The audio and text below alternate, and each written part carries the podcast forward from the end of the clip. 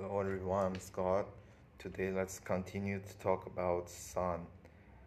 Sun's uh, generations characteristics. Uh, sun is type of G-main square star that contains eight, uh, 99.86% of the mass of the solar system.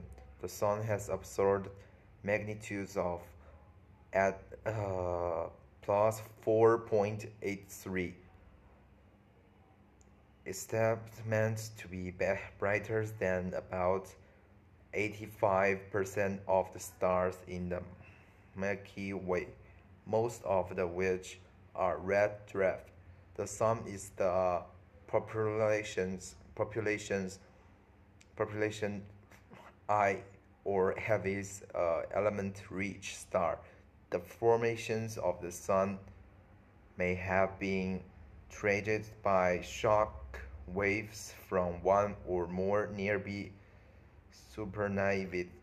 This is suggested by a high abundance of heavy elements in the solar system, such as gold and uranium, relative to the abundance of these elements in so-called populations II heavy element poor star the heavy element could most plausibly have been produced by endergonic uh, nuclear uh, reactions during a supernova or by transmissions through neutrons absorptions within a massive second generation star.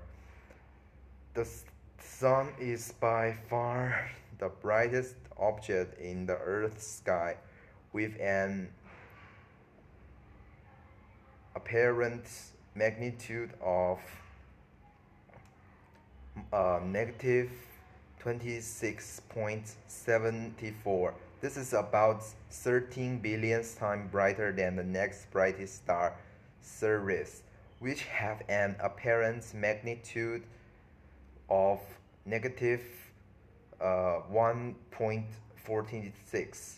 One astronomical unit it's defined as the meanings of distance of the sun's centers to Earth's distance through the distance varies of the Earth moving to the province in the January to a aphelions in July.